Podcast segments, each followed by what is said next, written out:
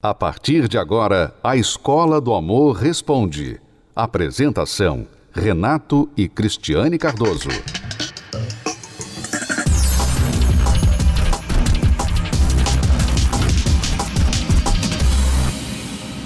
Vamos começar com a do Luciano, que é sobre sexo oral. Vamos lá. Sou casado há 13 anos. Tenho uma grande dúvida com respeito a sexo oral. Sou cristão acredito que isso não é pecado e pratico para estimular minha esposa, porque sou um pouco apressadinho para chegar aos finalmente. E isso muitas vezes ajuda a equilibrar as coisas. Porém, um dia, ouvindo uma orientação para casais na igreja, eu ouvi que a boca pode ser usada como carícia, mas não para fazer o sexo através dela pois a boca não foi feita para receber esse tipo de coisa. A partir daí parei, mas de vez em quando ainda acontece me sinto muito mal, justamente pela dúvida. Gostaria de um esclarecimento. Por favor, me ajude. Luciano, você realmente ouviu, do ponto de vista cristão, eu vou falar aqui, tá? Porque você cita que essa é a sua preocupação. Você é cristão e tendo ouvido uma orientação na igreja a respeito disso, você então agora está na dúvida se está fazendo alguma coisa errada. Então eu vou responder a você do ponto de vista cristão. Do ponto de vista cristão, a Bíblia não fala de sexo oral. Mas a Bíblia fala, como em muitas outras coisas que a Bíblia não fala. A Bíblia não fala, por exemplo, de internet, a Bíblia não fala de carro, leis de trânsito, como que você tem que se comportar quando um cara te dá uma fechada no trânsito. A Bíblia não fala sobre essas coisas porque era uma outra época, mas a Bíblia dá os seus princípios que nos ajudam a tomar decisões em cima do dia a dia, seja qual for a época em, que estejamos vivendo. Com respeito ao sexo, então a Bíblia não fala, não proíbe, e ela fala sobre o ato conjugal da forma onde o casal busca o prazer mútuo. O prazer do marido é dar prazer à mulher, o prazer da mulher é dar prazer ao marido. Eu, eu sinceramente, Renato, eu acho bem simples né, essa questão de do que foi feito para quê. Uhum. Né, porque as pessoas elas ficam querendo complicar quando elas começam a inventar coisas. Sinceramente, o Luciano, a boca tem uma, uma função. Né? Todos os nossos órgãos e, e o corpo inteiro tem uma função, cada um tem sua função. Por que que? Por que que? Tem pessoas que gostam de pegar e, e, usar outras partes do corpo para fazer uma função de uma que, que foi determinada que é aquela ali. Eu não entendo isso, sinceramente. É a mesma coisa da masturbação. Porque assim, é. ouvido, tudo que for buraco, então é, é sinceramente. Eu acho muito simples entender isso. Eu acho que Deus é simples. E é muito simples entender como é que o corpo do homem, da mulher funciona. Agora, as pessoas gostam de complicar. E isso, até mesmo dentro das igrejas, o que acontece? A pessoa veio lá de fora e praticava essas coisas onde não existe temor a Deus, não existe nenhum. Ninguém pratica o que Deus, né, a boa consciência. Uhum. Não, não, tem isso. Aí as pessoas entram e, e começam a crer em Deus e tal que, que elas fazem? Elas trazem os hábitos, as manias lá de fora, uhum. de quando elas não criam em Deus, para dentro da fé. E querem, porque querem, que alguém fale que não tem problema. Então, a pessoa tem que usar a inteligência e a boa consciência, né? Então, a pessoa às vezes ela quer praticar, como você falou, aquilo que ela vê lá fora, vê nas revistas, vê nos filmes e tudo mais.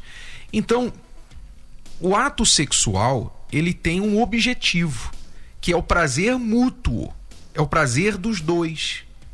Então, você tem que pensar no ato sexual em tendo o prazer, tanto ela quanto você. E isso se dá como? Através do órgão sexual de vocês dois. A boca não sente prazer. A boca pode ser usada para dar carícias, para fazer a, as preliminares você pode beijar, você pode tocar, isso tudo é parte do ato. Mas o ato em si, a consumação do ato, tem que ser feita através dos órgãos apropriados para tal. E se você tem alguma dúvida a respeito disso, de quão negativo isso pode ser, a própria medicina, aí já partindo nem mesmo para a parte cristã, mas a parte da medicina mostra que existem doenças que podem até provocar o câncer no homem que pratica o sexo oral na mulher. Você pode perguntar ao seu médico sobre o vírus HPV, por exemplo, que é transmissível através do sexo oral.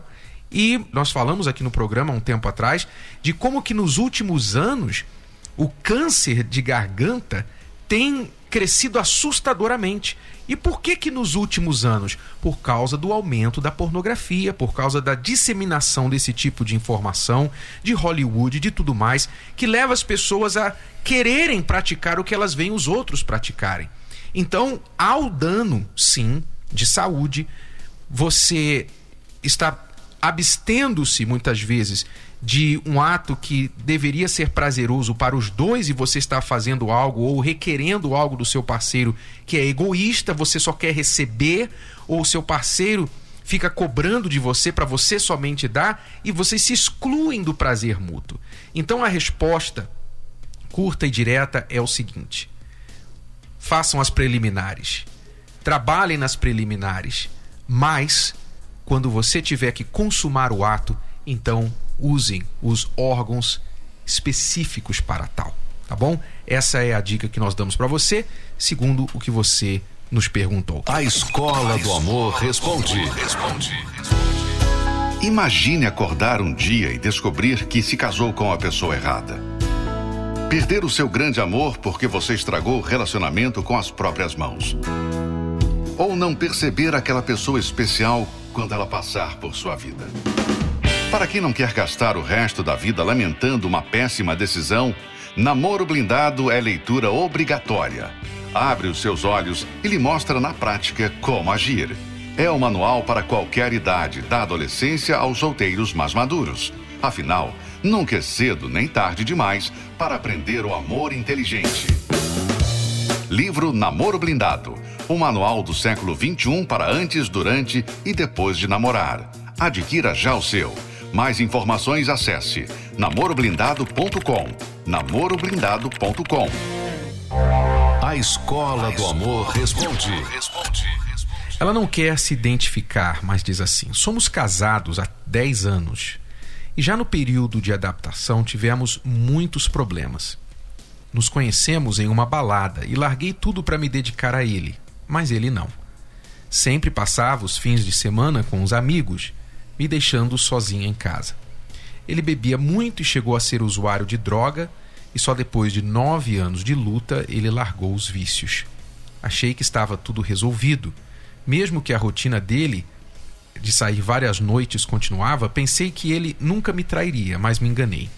Descobri conversas íntimas dele no Face com outra mulher. Ele negou tudo, mas desde então não consigo mais confiar nele. Ele conversa direto com uma outra mulher, seja por celular, WhatsApp e Facebook, e quando o questionei de novo, ele se chateou comigo e trocou de senhas. Sabe, às vezes eu não tenho vontade de voltar para casa, só volto porque temos um filho de quatro anos. Ele já falou coisas horríveis para mim, que sou insuportável e que só está comigo por causa do filho. Não consigo esquecer disso. Estou muito magoada. Acho que não o amo mais. É, amiga, o que você precisa fazer é justamente dar um tempo para ele. Realmente. Por quê? Porque você, nessa situação, se você continua lá em casa, como as coisas têm vindo nesses 10 anos que vocês estão casados, ele não tem nenhuma, nenhuma motivação para mudar e até se arrepender do que ele falou, do que ele fez. Né? Então eu vejo como uma maneira de você mudar alguma coisa, pelo menos alguma coisa vai acontecer, é você sair. Você sair, você pega o seu filho, ou ele sai de casa, ou você sai de casa. E você fala para ele: olha, nessa situação eu não vou ficar mais. Se você quer trabalhar no nosso relacionamento, no nosso casamento, então você tem que parar de falar com essa mulher que você nega, mas que eu tenho várias provas que você está mentindo. Parar de falar comigo dessa maneira, parar de sair e só voltar no outro dia. Você tem que parar com esse comportamento de um homem que não é casado. Porque eu não casei com você para isso. Então você tem que falar numa boa, firme, o que você quer. Se ele quiser mudar, então que ele mude, para depois então vocês tentarem de novo o casamento. Agora, uma outra coisa que você também deve considerar, talvez antes de separar, é se você também não tem errado de maneira grosseira, de forma que você acaba dando razão para ele. Não estou aqui dizendo que você é culpada do comportamento dele. Não há desculpa para o comportamento dele. Mas, muitas vezes, o homem, por causa do orgulho, ele fica jogando na cara da mulher, justificando os próprios erros dele, olhando para os erros dela. Então, por exemplo, ele pode estar conversando com outra mulher, mas também quando ele chega em casa, você não está disponível para ele. Você o trata mal, você é indiferente, você é, quando ele lhe procura, você não, não dá atenção para ele. Então ele usa certos comportamentos seus para justificar os dele. Então, os dois ficam no ping-pong. Fica no ping-pong. E você faz isso, ah, mas você também faz aquilo. Mas você faz isso. E, e aquilo que você fez. E aquilo. E nunca acaba. Nunca acaba. Então, a melhor maneira de você dar o primeiro passo, né? Você tem que dar o primeiro passo. É você olhar para o seu comportamento e deixar de dar razão. Você tem que deixar de dar razão. Você tem que fazer as coisas certas, mudar o seu comportamento, não por causa dele, mas por causa de você, porque é a coisa certa a fazer. Não é correto você tratá-lo de forma desrespeitosa, por exemplo. Não é correto você xingar, você falar em voz alta. Não é correto você agir de maneira que você se torna insuportável, que é a palavra que ele usa para você. Então, você tem que olhar o seu comportamento. Procure eliminar tudo que você faz que dá razão a ele para te acusar. E ele assim mesmo, continuando o comportamento dele, aí sim, aí você vai ter moral para chegar para ele e falar assim: olha, eu já mudei, eu já fiz isso, já fiz aquilo, e você continua o mesmo. Então, se é assim que você quer, não vou ter outra opção a não ser me retirar dessa relação para não ser mais ferida da forma que você tem me ferido tá bom? Então fica a nossa dica para você, amiga. Oi, Cris. Oi, Renato. Eu sou a Nicole, da Zona Leste de São Paulo. Antes de eu participar das palestras da terapia do amor, eu vim de um relacionamento totalmente frustrado, aonde eu achava que eu tinha que ser autoritária, aonde meu relacionamento tinha brigas, aonde eu me espelhava um pouco no relacionamento dos meus pais e via que a minha mãe, ela era um pouco autoritária, então também não aceitava que a homem algum viesse mandar em mim.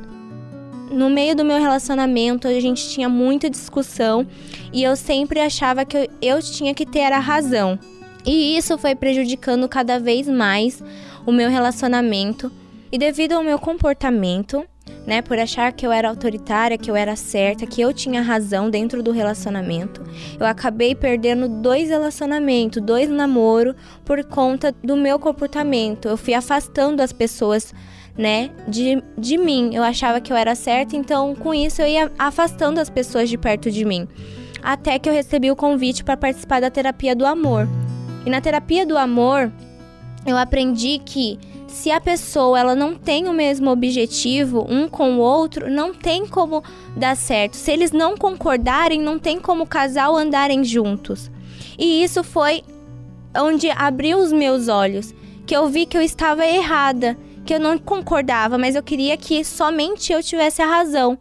Também aprendi que eu deveria mudar. Antes de eu querer que a pessoa mudasse, eu deveria mudar. Eu que tinha que aprender a mudar o meu comportamento, ou ver onde eu estava errando, né? Me analisar, reconhecer que eu estava errada.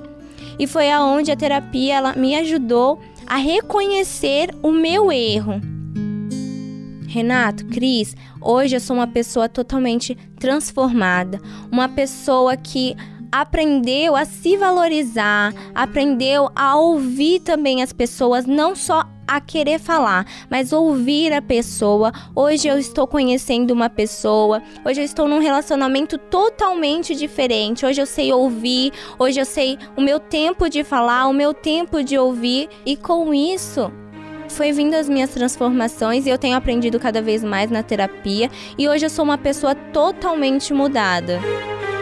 Eu queria agradecer a vocês por essa palestra, por tudo que tem me ajudado até hoje e cada palestra tem acrescentado muito mais na minha vida. Inclusive, eu li o livro Namoro Blindado, que tem me ajudado bastante. ainda faço a releitura do livro e tem me ajudado bastante a crescer no meu relacionamento. Renato, Cris, eu queria agradecer a vocês pela palestra da Terapia do Amor, que tem me ajudado muito até hoje. O desânimo tem dominado a sua vida? Os problemas estão acabando com o seu relacionamento? As brigas destruíram o amor? E onde habitava o carinho, hoje vivem a desilusão e o afastamento. A luta parece ser em vão, porque o mal tem vencido todas as batalhas. Na terapia do amor, você encontra a força que lhe falta para transformar a sua vida. Reconstrução da vida amorosa nesta quinta-feira, às 20 horas, no Templo de Salomão.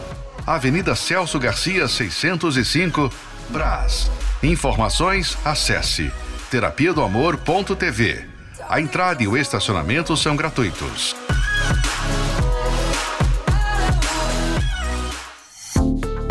Você pode ouvir novamente e baixar esse episódio da Escola do Amor Responde no app Podcasts da Apple Store e também pelo Spotify e Deezer.